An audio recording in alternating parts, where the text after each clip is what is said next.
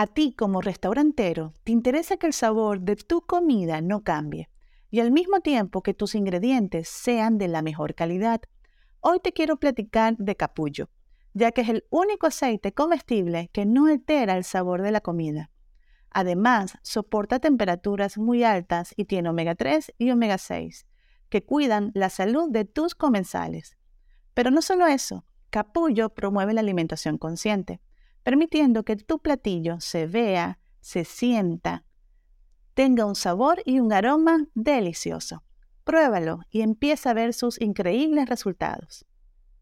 La realidad, mi propósito de vida es impulsar los negocios de comida a generar ventas. Y esto fue para mí un granito de arena en mi propósito.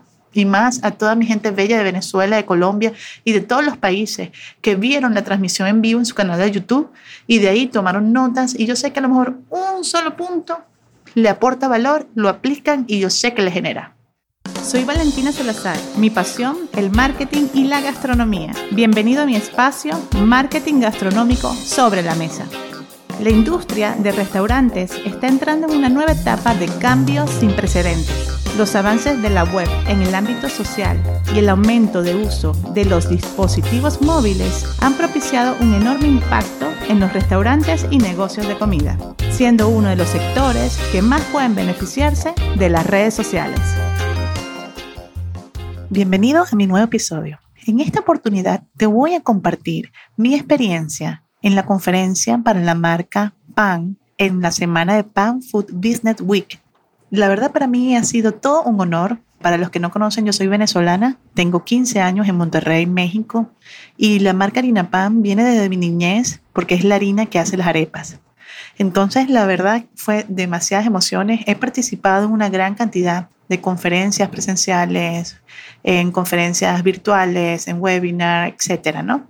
Pero esta tenía algo más, ¿no? Porque bueno, tiene el tema que estoy fuera del país, el tema de la nostalgia, el tema de poder aportar en una hora todo el contenido posible para todas las personas venezolanas, colombianas que utilizan esta harina pan para hacer sus arepas y diferentes platillos. Entonces, bueno, en sí yo compartí 15 puntos. Aquí se los voy a mencionar y los voy a invitar a todos para que visiten su canal de YouTube de Pan Food Business Solution e igual en las notas de este episodio les voy a compartir la liga de ese video para que puedan en una hora eh, revisar cada uno de estos puntos, que siempre es valor y contenido para sus restaurantes y negocios de comida, o si tienes un negocio que es un producto, no tienes un local. El primer punto que compartí es concepto visual, que muchas veces lo he mencionado en episodios anteriores. Otro punto que mencioné fue sobre trabajar con objetivos y acciones. Aquí en tema de los objetivos y acciones también te invito, si escuchas este episodio, me puedes pedir un Excel que comparto me puedes escribir en mi WhatsApp Business, que lo comparto también en las notas, y con muchísimo gusto yo te obsequio esa plantilla. Porque ¿qué pasa? Muchas veces no tenemos ni siquiera objetivos, vamos a la deriva, o tenemos nada más un objetivo mensual. Ah, ok, quiero tantos seguidores, o quiero vender esta cantidad eh, por servicio a domicilio, y ya. Pero en la plantilla yo lo divido en dos fases. Una es el tema de crecimiento a través de estas áreas digitales y también el crecimiento en puntos específicos de venta. Entonces, bueno, el tercer punto que mencioné también es la dinámica que he platicado varias veces sobre la dinámica de mapa de empatía, de cómo nosotros podemos conocer mucho más allá a nuestro cliente y de ahí generar contenido 100% para él. Cuatro, el tema de segmentar la audiencia. Eh, pueden escuchar el episodio que próximamente va a salir o salió, que es sobre eh, los diferentes clientes que tiene un restaurante los diferentes clientes. Muchas veces pensamos, ok, no, yo preparo mi comida y todo el mundo me compra, pero si ya yo detecto que sí tengo diferentes perfiles, yo les puedo hablar muchísimo mejor a ellos y de esa forma cuidar mi dinero a la hora de tener anuncios segmentados para ellos. Otro punto que mencioné fue la propuesta de valor. El punto número 6, el tema de social e-commerce. ¿Qué significa? Que nosotros a través de las redes sociales, con estrategias y embudos, sí podemos vender. Entonces, ahí les platico mucho sobre ese tema. También el tema de la presencia digital. Eh, me preguntaron en esa transmisión en vivo si tengo que estar en todas las redes sociales o no, o si estoy en todas, pero no las, no las atiendo al 100%, mi comunidad se va a sentir como que desplazada. Ahí lo respondo. Punto número 8, el tema de la competencia, que más que verlo como competencia es una área de oportunidad para ir monitoreando qué están haciendo los demás en mi ciudad, en ciudades importantes de mi país y en otros países similares a mi negocio. Número 9, tener un calendario planificado del contenido que vamos a ir compartiendo en las diferentes redes sociales. Número 10, cuando medimos los resultados, los números no mienten. Entonces también yo obsequio lo que es un Excel donde nosotros podemos activar diferentes anuncios e ir monitoreando si tuvimos resultados o no. Me lo puedes pedir a través de mi Instagram o a través de mi WhatsApp Business. El número 11 también fue sobre Google Mi Negocio, que es súper importante si tú tienes un local, si tienes un restaurante, tener la ficha de tu negocio actualizada y todas las funciones maravillosas que podemos tener en esa plataforma para destacar y generar más clientes. Punto número 12, el tema del servicio a domicilio. Compartí una gran cantidad de tips para el tema del servicio a domicilio.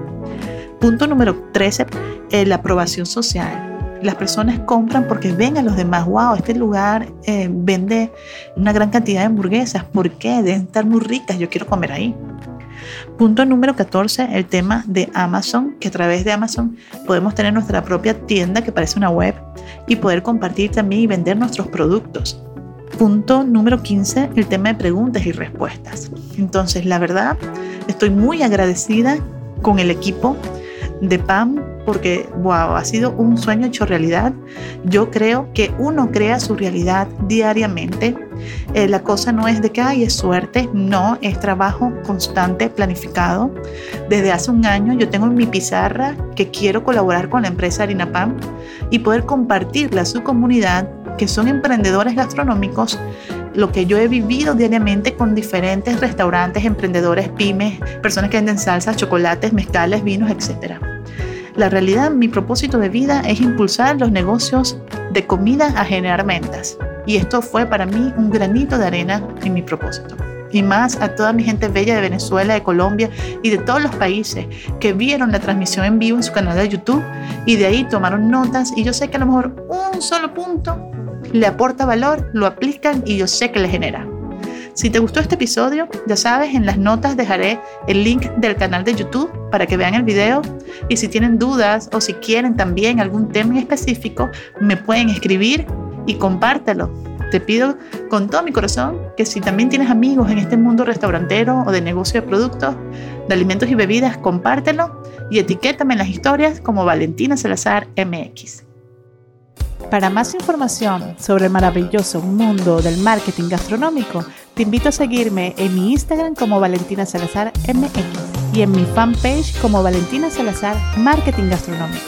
Mi página web valentinasalazar.com. Te invito a descargar en Amazon mi, mi ebook Checklist para los restaurantes en la era digital, donde podrás conocer y seguir un paso a paso de cada una de las plataformas que tenemos en redes sociales cómo crearlas desde un inicio hasta su fin.